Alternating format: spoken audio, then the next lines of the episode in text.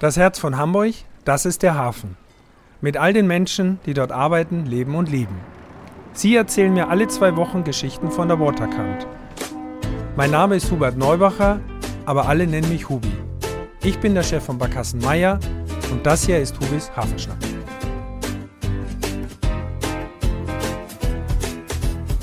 Ja, moin liebe Hafenschnack-Freunde. Hier ist euer Hubi und heute bin ich tatsächlich mal wieder auf einem Schiff, was für mich natürlich ein Traum ist. so.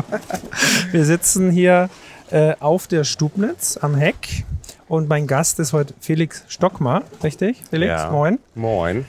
Du bist hier Vorstandsmitglied auf dem, kann ich sagen, Kulturdampfer Stubnitz Ja. oder ist das, ja, darf man sagen, ne? Kulturschiff, Kulturdampfer, Kulturkutter, Mhm. wie auch immer. Ja, und wir dürfen hier bei bestem Wetter aufnehmen, so ein bisschen in weißer Voraussicht quasi. Und ja, wir sind hier, um ein bisschen was über das Schiff zu erfahren, was ihr so macht, was du hier so machst. Und dann fangen wir gleich damit an. Was ist das für ein Schiff? Es ist ja sehr beeindruckend. Ich war erst ein, zwei Mal hier. Ich finde, wenn man hier raufgeht, das ist ja schon Schiff pur. Ja, das ist ziemlich, ziemlich Schiffpur. Mhm. Nächstes Jahr wird das Schiff 60 Jahre alt. Cool. Das ist 1964 als äh, äh, eigentlich als Fangschiff konzipiert worden äh, und gebaut worden in Stralsund. Äh, und ist dann erst zunächst irgendwie als Fisch- und Verarbeitungsschiff, Transport- und Kühlschiff ähm, an der Ostsee gefahren für die äh, Sassnitzer, für das Sassnitzer Fischkombinat und wurde dann nach Rostock verlegt. Und ist von da aus dann, äh, da ging ja auch, das war so die Zeit, wo die Flottillenfischerei losging. Das heißt, die sind weiter rausgefahren mit kleineren Fangbooten. Man hat irgendwann festgestellt, das Schiff ist ein bisschen untermotorisiert, um den Heringsschwärmen irgendwie hinterher zu fahren. Deswegen äh, so dieses Flottillen-Ding ist, war, glaube ich, so ein bisschen auch aus der Not geboren. Ähm, dass kleinere dann mitgefahren sind, die ein bisschen wendiger und schneller waren und die hier dann ihren Fang angelandet haben und der wurde dann hier reingeholt, weiterverarbeitet und dann tiefgefroren. Und von Rostock ging es dann tatsächlich eher so viel Nordatlantik und dann aber auch äh, Also wirklich auf große Fahrt unterwegs auf gewesen. große Fahrt unterwegs und äh, als dann nachher die Flotte irgendwie eingestampft wurde, äh, Ende der 80er nach der Wende, war das Schiff äh, zuletzt äh, vor Mosambik, so also Ach, einmal auf der Ostseite von Afrika. Wahnsinn, okay. Wir sitzen jetzt hier auch auf diesem Heckslip, hast du mir vorhin gesagt. Genau, Also da ist haben wir mal so eine? Balkon- und äh, Eingangssituation irgendwie gebaut. Ich finde das super. Also ich muss das den, den Zuhörerinnen vielleicht auch nochmal mitteilen, äh, weil wir heute ein bisschen mehr Wassergeräusche haben, weil wir hier wirklich an der Kai liegen. Also Kirchenpower Kai in der Hafen City direkt. Und wenn hier mal so ein Schiff vorbeifährt und ein Flieger oben drüber, drüber fliegt, dann hört man das halt ein bisschen. Dann ich hoffe, wir sind das, trotzdem ja. zu verstehen. Ne? Genau so. So, das heißt, ursprünglich Kühl- und Transportschiff. Und dann wurde es ja umgebaut. Dann wurde es ja zu dem, was es heute Genau. ist. Anfang der 90er kam irgendwie dann so ein verrücktes Künstlerkollektiv auf die Idee, sie möchten gerne eine mobile Kulturplattform haben, die irgendwie größer ist als irgendwie ein Bus, wo ich Zeug reinpacke und dann wieder auspacke und irgendwo mich aufbaue und dann äh, verjagt werde und wieder alles einpacken muss. Jetzt- So, das war so ein bisschen die, die Idee dann dahinter. Und dann hat man eben, es gab zu der Zeit zig ausgemusterte äh, Schiffe, die halt irgendwie eigentlich ja, quasi nur noch Schrottwert hatten. Okay. Damals haben die auch das Schiff, der Stahlpreis war ziemlich niedrig damals, eben aufgrund auch der vielen, vielen, vielen, äh, des vielen Altmetalls, der ganzen Flotten, die da aufgelöst wurden. Ähm, Und die haben sich dann für die Stubnitz entschieden. genau, die haben Und das Schiff war dann noch in Mosambik oder war es dann Nee, schon wieder das war, Rostock? das war dann in Rostock. Okay, Ja. okay, gut. Mhm. Genau, und dann haben die, gab es zwei Jahre lang eine Umbauzeit. Ähm, und dann war die erste Tour 1994 ging nach St. Petersburg als Kulturschiff. Ach, Wahnsinn, Einem, cool. äh, äh, Zu einem, ja, von langer Hand geplanten äh, Kulturevent. Ähm, man mag sich das heute gar nicht mehr so richtig vorstellen, beziehungsweise es ist für mich so ein bisschen, ja, die Kommunikation, wie das, wie die ganze Planung da ablief. Es gab irgendwie ja kaum E-Mail-Geschichten oder irgendwie keine Handys irgendwie so richtig oder wenig irgendwie im Privatgebrauch. So, ähm, Das stimmt. die ganze Logistik dahinter, irgendwie das so über die Ferne irgendwie zu kommunizieren Ja. äh, und das vorzubereiten, das, das glaube, war, glaube ich, Ja, muss man großen. Respekt davor Ja. haben. Ne? Man fragt sich ja in vielen Bereichen, wie das früher alles ging, wo wir heute mit ständig zu erreichbar sind und kommunizieren können. Ne? Ja. Ähm, seit wann ist denn das Schiff dann in Hamburg oder wann ist es denn hierher gekommen?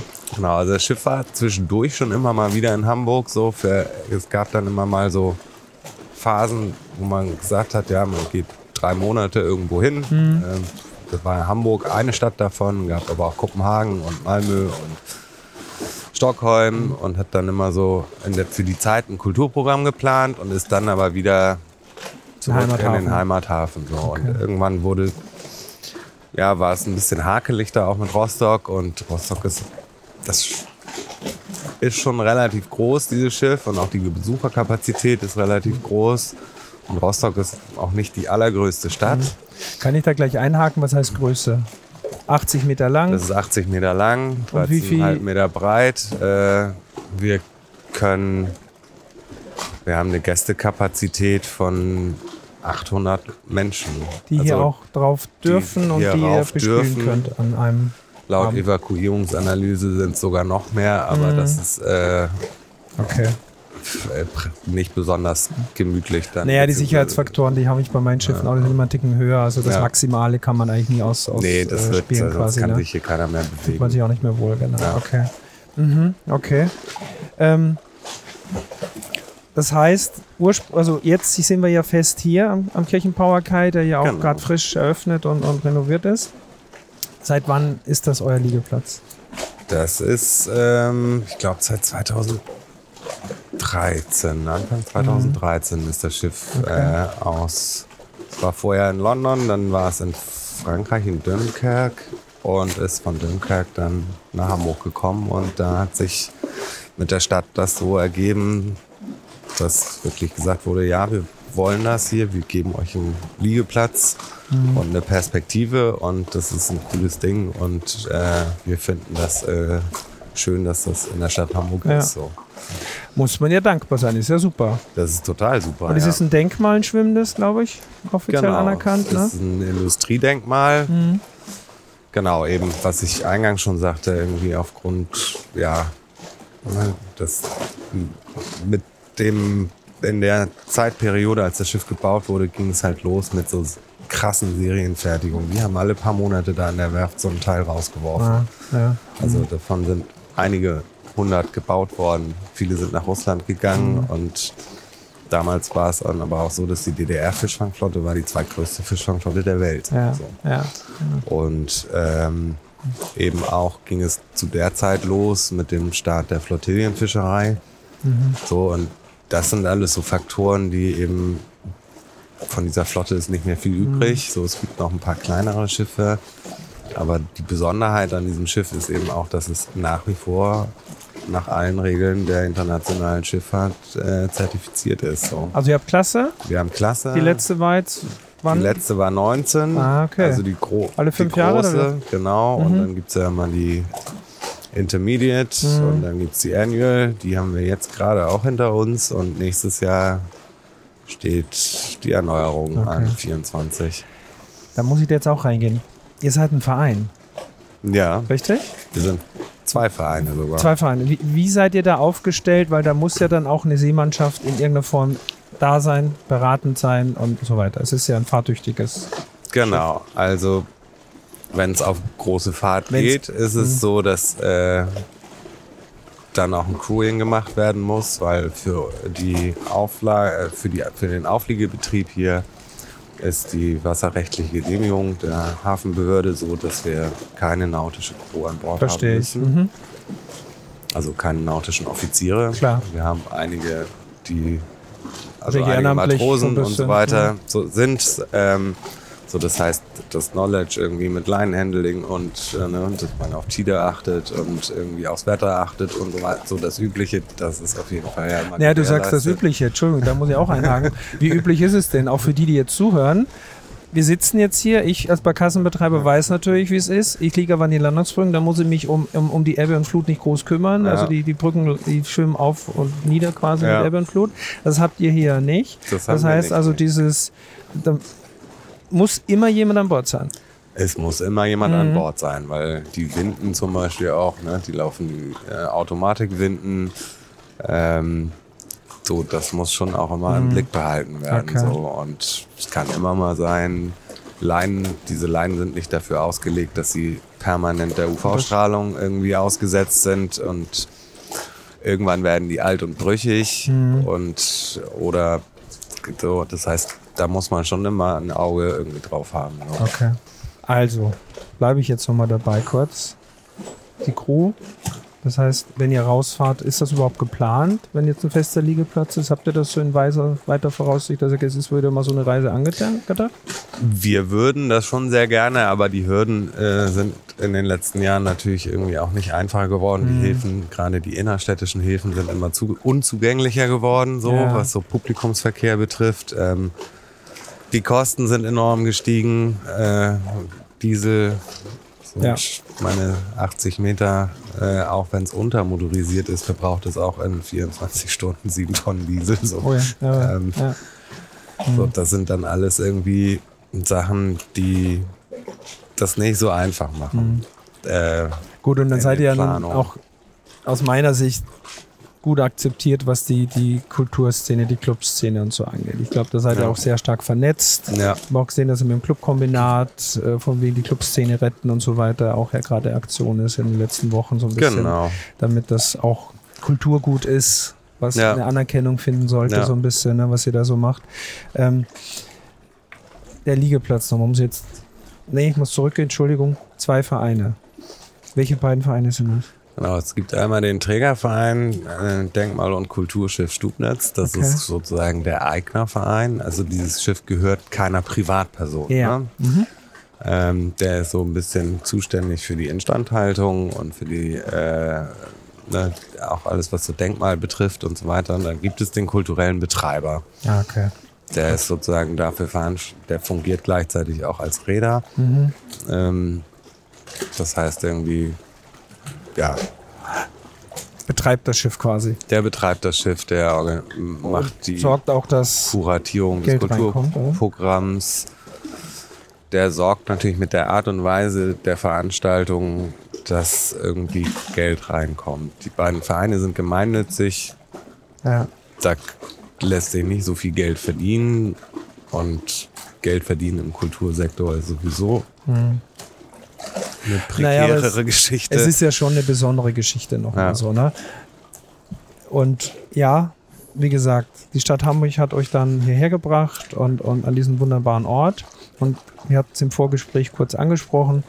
Ihr seid ja gerade, wir nehmen jetzt etwas früher auf, aber wenn wir jetzt ausstrahlen Ende September, seid ihr gerade umgezogen oder im Umzug des Ja, Schiffes. genau. Das heißt, da wo wir jetzt sind, wir sind jetzt eher im etwas westlichen Bereich der, des Kirchenpowerkreis der Hafen City. Also ich gucke da direkt jetzt auf Westfield, da vorne wird gebaut oder ja, das ist das Cruise-Terminal. So, und ihr zieht aber um. genau, wir ziehen nochmal ein ganzes Stück weiter Richtung Osten. Mhm. Das ist ja auch sehr beeindruckend. Als ich vor fünfeinhalb Jahren hierher kam, war hier noch eine totale Brache. Und jetzt leben hier, weiß ich nicht, inzwischen glaube ich so 30.000, 40.000 Menschen. Naja, Ähm, ja. das ist in einem enormen Tempo irgendwie ist hier was irgendwie auch gefühlt aus dem Nichts irgendwie Ja. entstanden. Und das führt natürlich auch zu Konflikten, weil es sehr dicht rangeht Ja. und äh, Na, wir gucken auch parallel tatsächlich auf, auf Wohnungen, auf Balkone und so weiter. Ähm, da geht es uns ja ein bisschen ähnlich. Das heißt also, man hat sich mit der Stadt geeinigt, so selbst die Kulturbehörde ist so involviert, dass er jetzt Richtung Elbbrücken zieht quasi, also vor Bürogebäude, habe ich gelesen. genau. Finde ich vielleicht von der, von der Ecke her da hinten auch gar nicht wesentlich schlimmer. Da ist auch dann ja die, die S-Bahn-Station vor der Die Tür. oder? Anbindung ist super, Ja, Äh, so durch, durch eben auch Bürogebäude und so Mhm. ist erstmal auch nicht eine Beeinträchtigung. Also so ist dann die Situation auch so, dass äh, sich hoffentlich niemand mehr auf die Füße getreten fühlt Ja. und das Arbeiten wieder ein bisschen freier und entspannter erfolgen kann Ja. hier. Naja, so ein Wandel ist natürlich immer da. Also das äh, Thema haben wir auch. Wir sind seit einigen Wochen im Gespräch mit Hafen City und mit den Anwohner, Anwohnerinnen, was, was Partyschifffahrt angeht und so weiter. Mhm. Also selbst wir sind so betroffen. Und mir war immer klar, dass irgendwann der Moment kommt, wenn die Wohnungen näher an den Hafen ranrutschen, dass dieser Konflikt kommen wird. Ja. Wichtig ist, glaube ich, nur, dass man dann irgendwie versucht, miteinander umzugehen. Also, wenn man Das den Hafen ohne Schiffe, den will niemand, den wollen die Anwohnerinnen hier mit Sicherheit auch nicht, gehe ich stark Ja. von aus. Aber es muss natürlich versucht werden, wie geht man miteinander um. Also, wir sind da auch gerade im Gespräch Ja. und schauen, wie, wie können wir hier trotzdem abends mal langfahren. Es kann nicht der Weg sein, dass Schiffe hier nicht mehr hin dürfen. Das, glaube ich, will keiner. Das wollen wir nicht, du nicht, ich nicht Nee. und wahrscheinlich hier auch keiner, der hier wohnt. Nee, ich meine, das würde ja auch so unfassbar viel an Charme irgendwie verlieren, Ja. wenn jetzt irgendwie Genau. der Hafen nicht mehr der Hafen wäre. Mhm. So. Also das ist irgendwie eigentlich, ich meine, der Hafen ohne Hamburg oder äh, Ja. Hamburg ohne Hafen, das ist äh, für Ist- keinen vorstellbar. ist ja das Herz und jetzt muss man halt sehen, dass man das zusammenkriegt so ein bisschen. Genau, ne? so. Also das ist harte Arbeit und ich glaube, wenn wir da alle äh, wohlgesonnen sind, dann kriegen wir da auch ein bisschen was hin. So. genau. Ähm, erzähl doch noch ein bisschen jetzt abschließend, weil wir äh, langsam zum Ende kommen. Was liegt denn demnächst an? Was sind denn die Veranstaltungen, die hier schon stattfinden? Ich habe vorhin erwähnt, dass ihr auch hier Vernissagen macht. Eine ganz tolle Sache.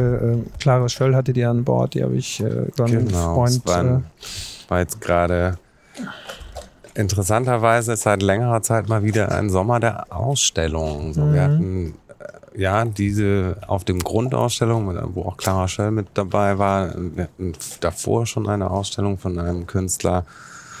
Und jetzt haben wir auch gerade so ein Projekt äh, Floating Transmissions am Laufen. Das ist auch so eine Mischung aus also Radio Art, aber auch mit äh, so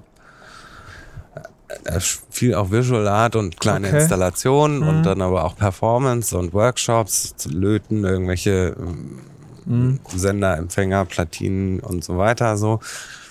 Genau, und also es ist ja schon auch so im Sommer immer so ein bisschen so ein, äh, sagen wir mal, ein Clubloch, Mhm. weil die Leute natürlich nach draußen gehen wollen. Es sind überall Festivals und Urlaubszeit so, da passiert dann hier auch immer nicht so richtig viel, weil ja, man will sich halt gerne draußen aufhalten, Ja. aufhalten. Und ja, das Programm geht jetzt bei uns im Sep ja, so Mitte September startet es dann wieder richtig durch. Mhm, okay. Also mit Konzerten und das ist ja eigentlich auch so ein bisschen unser Haupt, äh, Geschäft. unser, nee, unser Hauptgeschäft leider, aber unser Hauptanliegen. Ah, okay. Also unser Hauptgeschäft, äh, damit wir überhaupt irgendwie so wirklich diese Kulturdinge irgendwie machen können und Konzerte machen können, weil das ist was, was sich echt sehr, sehr schwer rechnet. Mhm. Es ist halt notwendig, dass wir auch Clubveranstaltungen irgendwie machen, Ah, okay. ne? die dann halt umsatzstark Mhm. sind so und die wiederum uns Spielräume ermöglichen, Konzerte zu machen, die einfach ein kuratiertes Konzertprogramm machen, zu machen, wo wir nicht immer immer drauf gucken müssen, dass es irgendwie am Ende Okay. sich gut ausgeht, Ja. sondern dass man auch sagen kann, das ist ein Projekt und eine Band, die ist einfach richtig gut, die muss irgendwie mal eine Bühne kriegen so und wenn es am Ende nicht ganz aufgeht, dann ist es irgendwie so auch egal.